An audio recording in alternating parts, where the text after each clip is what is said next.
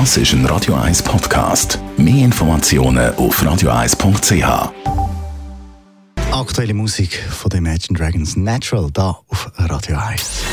Gesundheit und Wissenschaft auf Radio 1. Unterstützt vom Kopfwehzentrum Irlande Zürich. www.kopfwww.ch Dr. Reto Agosti, Gründer und Chefarzt vom Kopfwehzentrum Hirslanden da in Zürich.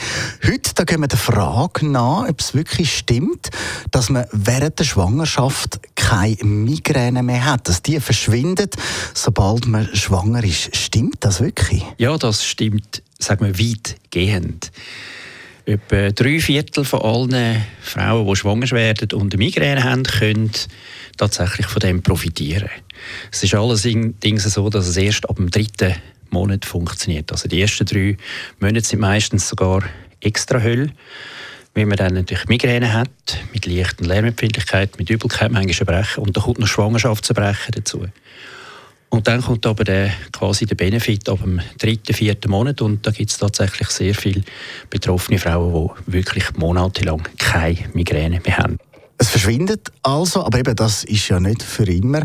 Nach der Geburt, da kommt sie dann auch irgendwann wieder zurück. Es ist keine Heilung. Migräne kann man sowieso nicht heilen, weil es ja genetisch quasi im Körper äh, eingeschrieben ist.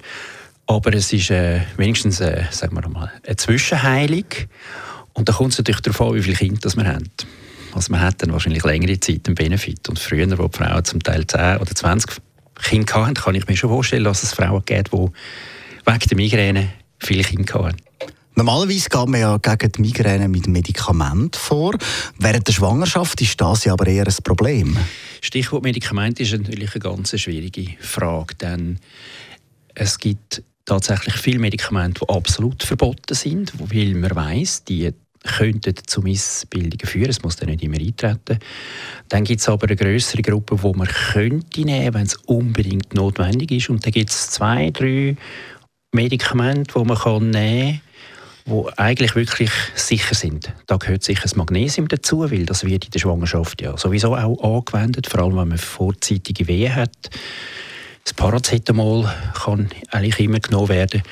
Und dann gibt es eines von diesen Migränemitteln, ähm, aus dieser Triptan-Gruppe, die man wirklich sehr gut untersucht hat. Man hat das Register geführt, man hat 800 Schwangerschaften gewollt oder ungewollt unter dem Medikament untersucht und festgestellt, dass tatsächlich da keine ähm, Missbildungen oder, oder Abhörte auftreten sind. Trotzdem ist es in dem Sinn nicht zugelassen. Das ist bald wieder uns Ärzte und Patienten zugeschrieben. Und ich finde das von der Form her fast ein bisschen feige. Denn das Register hat nämlich gezeigt, dass es wirklich harmlos ist. Danke vielmals, Dr. Reto Agosti, Facharzt für Neurologie vom Kopfwehzentrum Hirslanden da in Zürich. Das ist ein Radio 1 Podcast. Mehr Informationen auf radio1.ch.